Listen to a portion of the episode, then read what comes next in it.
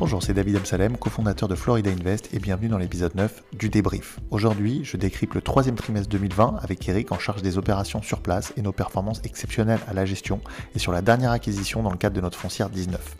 Enfin, nous réagissons sur quelques actualités significatives du moment, comme la réouverture des bars, restaurants et boîtes de nuit en Floride, le rebond surprenant de l'emploi et les nouvelles implantations qui explosent, avec notamment un projet massif d'Amazon. C'est parti. Salut Eric, comment vas-tu? Écoute, euh, ça va plutôt pas mal. On est plutôt content. On vient de finir le troisième rapport euh, de gestion de l'année pour, euh, pour nos investisseurs. Donc on, on, a tout bouclé on time. On est le premier, donc je bien. Bon, génial. Bah écoute, c'est un peu euh, le sujet de ce podcast, entre autres. On vient de finir le troisième trimestre 2020, euh, deuxième trimestre touché par le Covid en Floride. Donc l'idée, c'était d'abord de, commencer par faire un point sur ce qui s'est passé pendant ce trimestre. Je pense que la collecte des loyers s'est bien passée. Il y a eu des distributions sur les foncières. Euh, voilà. Est-ce que tu peux nous, nous, parler un petit peu des trois derniers mois au niveau de la collecte des loyers d'abord, et puis ensuite on, on, couvrira d'autres sujets en relation. Alors écoute, comme tu sais, on apporte une attention très, particulière euh, à la collecte des loyers euh, durant, durant la crise du Covid. On a mis des, outils de monitoring aussi, on en a parlé dernièrement, sur euh, les locataires à risque et quels sont ceux que l'on suit de près. On a toujours les mêmes résultats. On est entre 95 et 98 de collecte sur l'ensemble des loyers. 99, j'ai vu pour le mois d'août. Oui, absolument. Mais c'est-à-dire qu'en fait, les, personnes, si, aujourd'hui on est à 95 ou 96 le mois prochain on arrivera à nouveau à 97, puis le mois d'après à 98 parce que oui, il y, y a des loyers qui sont étalés. Exactement. Les retardataires auront été euh, auront payé leur euh, leur dû. Donc on est on est on est très content. Alors, on est très content pourquoi? Parce qu'on choisit bien nos locataires et surtout on choisit bien aussi nos produits locatifs. C'est-à-dire qu'on ne va pas on, ne fait pas investir euh, nos investisseurs directs ou on n'achète pas pour nos foncières dans des euh, quartiers euh, à risque où, on risquerait d'avoir des soucis avec les locataires en place ou des dommages importants dans, nos biens. Donc je crois que ce qui a fait qu'on s'en est extrêmement bien sorti durant cette crise, je dirais aussi bien qu'avant la crise du Covid, c'est surtout ces deux facteurs importants. Choix des propriétés où sont placés nos locataires évidemment, et euh, choix du locataire avec une bonne étude de dossier. D'ailleurs, encore une fois, je répète, c'est moi personnellement qui, en bout de course, analyse chaque dossier locataire pour dire je l'accepte, je l'accepte pas, ou je l'accepte avec un garantor, ou alors je l'accepte, mais par contre je vais lui demander deux mois de dépôt de garantie. Il m'est arrivé pour un locataire aujourd'hui de demander quatre mois de loyer d'avance et deux mois de dépôt de garantie parce que le locataire était, euh, était euh, vraiment douteux et suspicieux, et il est rentré dans les lieux et paye son loyer normalement. Voilà, ce sont, sont des, des, des, réflexes euh, que l'on a dans notre métier qui font qu'on arrive à des 98% même en période de crise. D'accord. C'est sûr qu'on en a déjà parlé. Sélection du locataire, ça fait pas tout. La sélection du foncier d'abord, euh, ça permet de poser des bonnes bases. Et puis le travail sur le terrain, parce que je le rappelle, euh, on fait un travail assez personnalisé avec chaque locataire pour comprendre leur situation. Euh, s'adapter, leur proposer des solutions, voilà, étaler parfois. et donc ça aussi, je pense que c'est même trois facteurs, si je peux. Absolument, absolument. Et je regarde le tableau des résultats. Effectivement, en août, on est à 99-61% d'encaissement des loyers. Euh, on met tellement d'énergie qu'on fait peut-être mieux qu'avant la crise. Et au mois de septembre, on est à 96-21. Je pense que d'ici euh, euh, mi-octobre, on aura les mêmes résultats qu'au mois d'août. On sera à 99% sur septembre. Donc on est plutôt très content. Ok. Alors euh, le troisième trimestre, la fin du troisième trimestre, ça a aussi lancé le premier rapport investisseur de la foncière 19. Donc je le mentionne parce que c'est euh, une foncière qui a été mise en place, dont euh, l'actif principal a été acheté en avril pendant le confinement. Est-ce que tu peux nous parler un petit peu de la distribution qui a eu lieu, sans, sans forcément rentrer dans les détails côté investisseur, mais côté locataire, côté gestion, côté exploitation de l'immeuble? Est-ce que tu peux nous en dire un peu plus? Je sais que les choses se sont, se sont bien passées. voilà de ton côté sur le terrain, comment, quelle perspective tu as eu sur ce premier trimestre d'exploitation, euh, ce premier semestre même d'exploitation euh, de ce nouvel immeuble? Alors, il y avait un appartement qui devait être rénové, euh, donc il a été rénové, il a été reloué, l'appartement d'une chambre a été reloué sept jours après la fin de la rénovation. C'est vrai que dans, ce, dans, dans, cette multifamily, il y a un jardin privé par appartement. on n'aura pas de, de difficulté à à remplacer un locataire sortant. Il faut savoir que les locataires qui sont en place sont des locataires qui y sont depuis maintenant plusieurs années, pour certains jusqu'à 5 ans.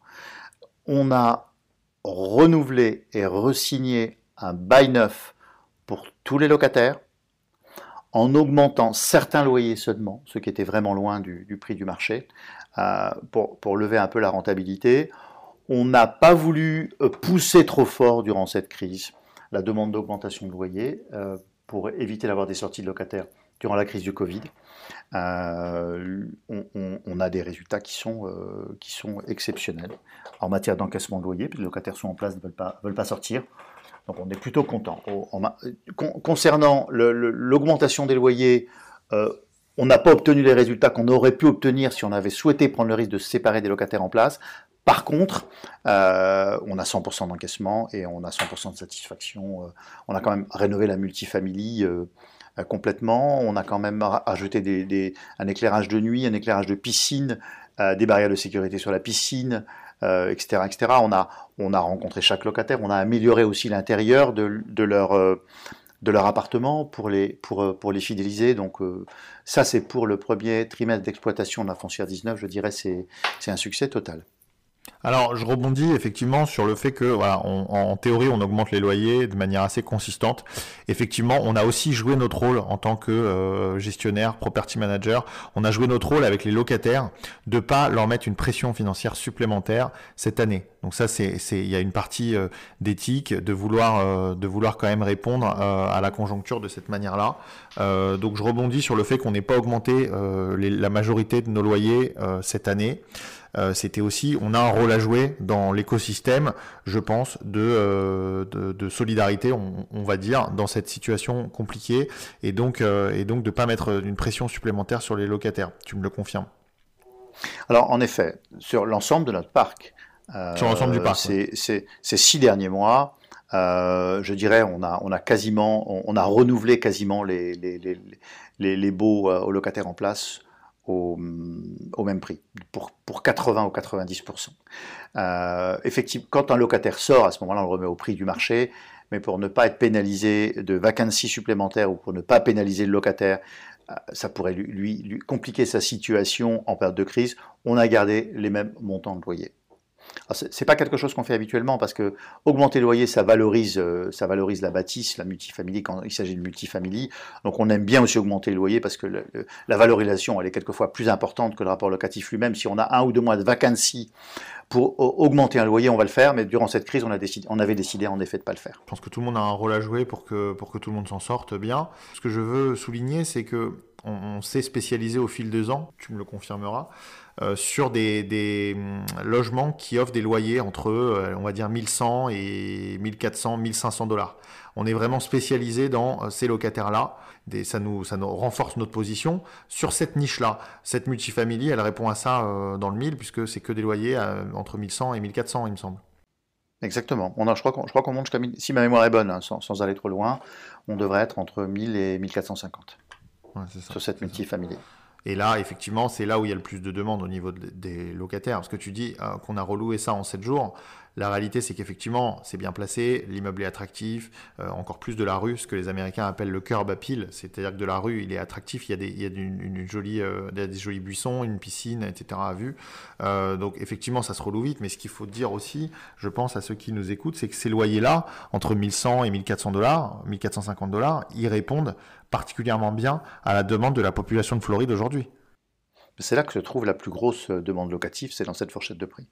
Pour passer à un autre sujet, c'est la première année où on a notre comptable euh, en interne qui s'est occupé des déclarations de taxes pour tous les clients investisseurs. Donc je voulais euh, un petit retour d'expérience de, de, ta part. Je sais que tu étais très très impliqué dans le process avec la comptable. Est-ce que tu peux nous dire un peu plus ce qui a changé chez Florida Invest en interne et ce qui a été fait?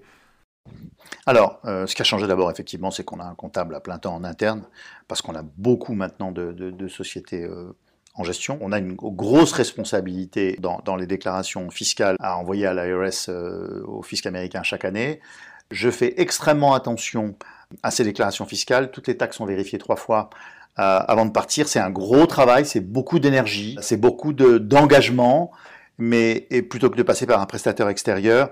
Mais j'ai vraiment le sentiment maintenant qu'on a une meilleure maîtrise des chiffres, une meilleure maîtrise des délais, et, euh, et, on est très très très content de cette première année avec notre comptable en interne. On va le renouveler. Il faut aussi noter que les déclarations de taxes aux États-Unis qui sont un, peu compliquées sont de plus vérifiés par un CPA américain, euh, parce qu'on travaille aussi avec des non-résidents, des non-résidents qui ont des conditions particulières de déclaration. Euh, donc on a mis euh, toute la sécurité nécessaire pour que les déclarations soient faites avec, avec le plus de rigueur possible. Et d'ailleurs, elles sont pour la majorité déjà toutes parties électroniquement, et, les dernières vont partir, vont partir cette semaine, puisque les délais sont au, au 15, au 15 octobre. Effectivement, il y a des précautions qui ont été prises, c'est-à-dire qu'on n'a pas seulement intégré un comptable à l'équipe euh, pour prendre en charge les déclarations d'impôts de tous nos investisseurs, on a aussi un CPA, donc un expert comptable externe, euh, très qualifié, qui vérifie les déclarations d'impôts euh, les plus complexes, on va dire. Alors, les déclarations d'impôts complexes sont les déclarations d'impôts de, des, clubs deals et, des, foncières. Des foncières. Toutes, toutes, les déclarations des foncières sont vérifiées par un CPA.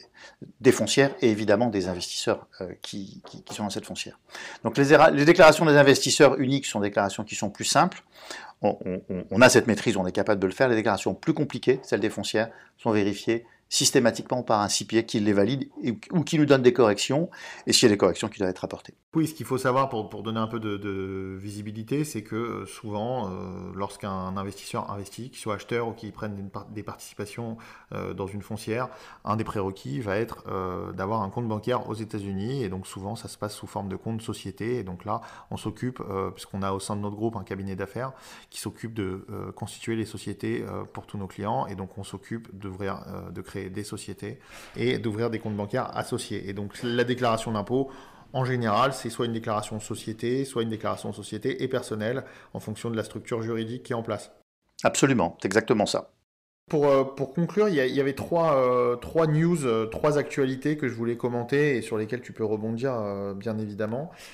c'est d'abord la Floride qui se porte très bien en cette période avec une reprise de l'emploi assez soutenu. On a un chômage qui est repassé largement sous les deux chiffres, puisqu'on a 7,3% de chômage, euh, bien en dessous de la moyenne nationale aussi. Euh, donc un, vrai rebond de l'emploi en Floride, avec 58 000 nouveaux emplois qui ont été créés en un mois, entre juillet et août. Donc ça, c'est vraiment à souligner.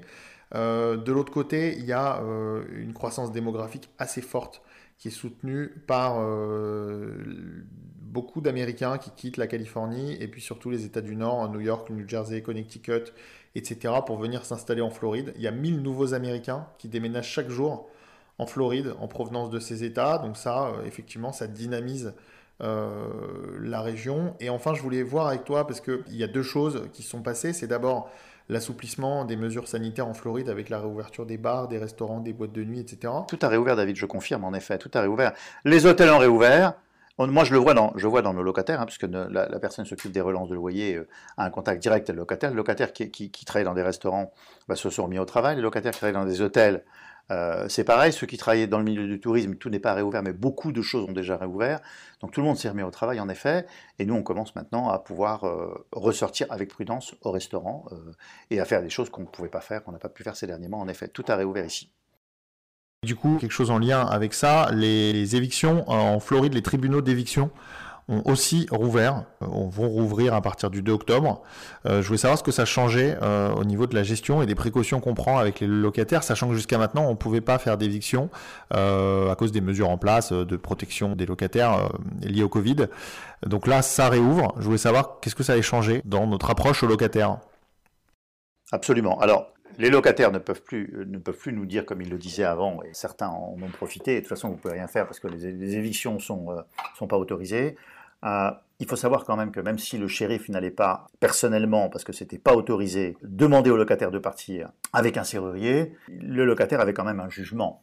Et le locataire était quand même pénalisé dans, dans ses futures demandes locatives. Donc, de toutes les façons, même durant ces périodes où matériellement le shérif ne se déplaçait pas, les locataires étaient quand même relativement prudents pour éviter d'avoir un jugement, parce que même si, encore une fois, le shérif ne se déplaçait pas, les jugements étaient émis. Et, euh, un jugement d'éviction, euh, ça reste euh, éternellement disponible dans les enregistrements publics aux États-Unis.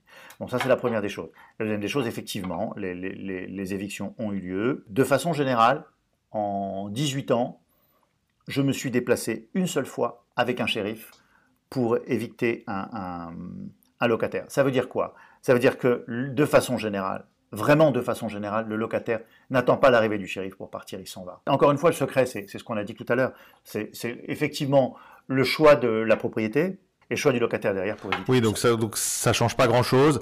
Ça peut éventuellement être dissuasif, mais euh, pour certains. Mais bon, vu qu'on a collecté 99,6% des loyers en août, c'est qu'il n'y a pas vraiment d'éviction en cours. Et effectivement, on, on, restera sur ça, sur ces, sur ces trois euh, clés des loyers payés, bonne sélection du foncier, bonne sélection du locataire, et puis le contact humain avec le locataire euh, via les équipes de gestion.